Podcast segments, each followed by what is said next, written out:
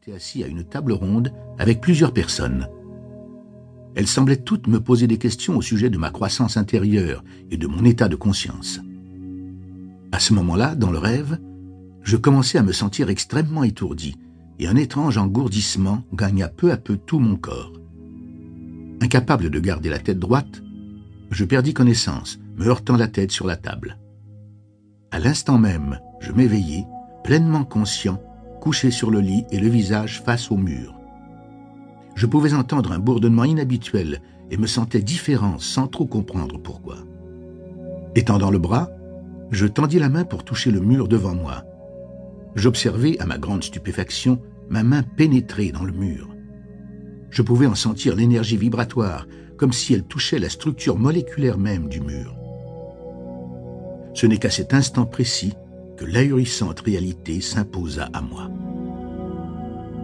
Mon Dieu, je ne suis pas dans mon corps. Excité, je n'avais qu'une seule pensée en tête. C'est réel, mon Dieu, c'est réel.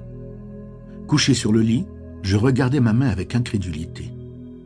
Quand je fis le mouvement de serrer le poing, je pus sentir la pression de mon étreinte.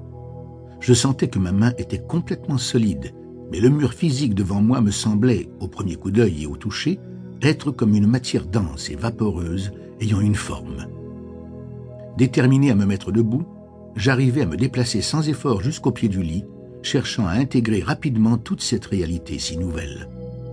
Une fois debout, je touchai aussitôt mes bras et mes jambes pour voir si j'étais bien solide, et, à ma surprise, j'étais totalement solide, totalement réel.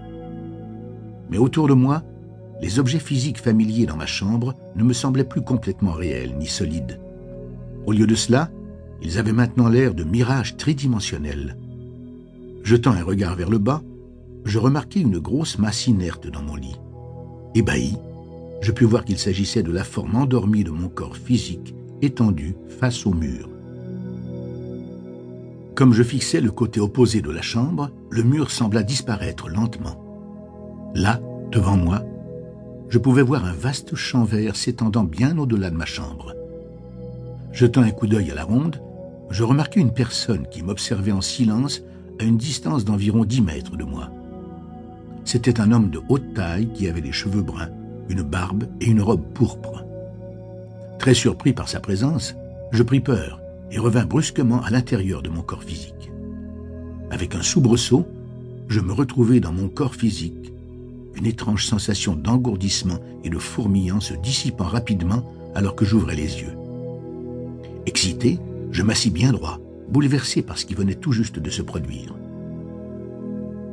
Je savais que c'était absolument réel et non un rêve ou le fruit de mon imagination. Mon moi en avait été pleinement conscient.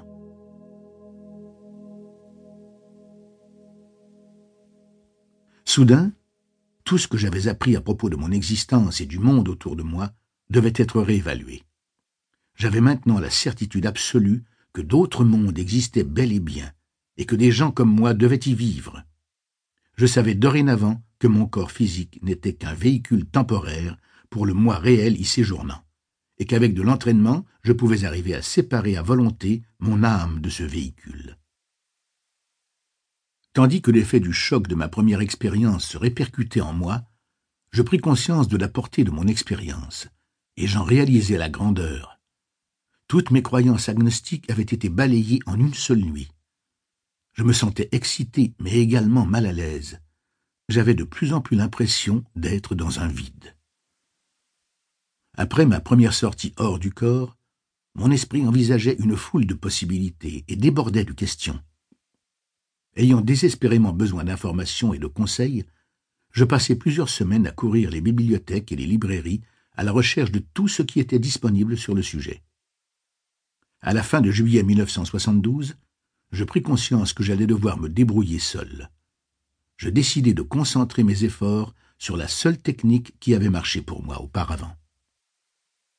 Cette technique nécessitait la visualisation d'un lieu physique que je connaissais bien pendant que je m'abandonnais au sommeil.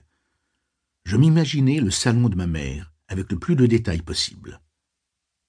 Au début, cela me parut difficile, mais au bout de quelques semaines, j'arrivai à me représenter avec une précision accrue l'apparence exacte des lieux. Je me rendis compte que plus j'arrivais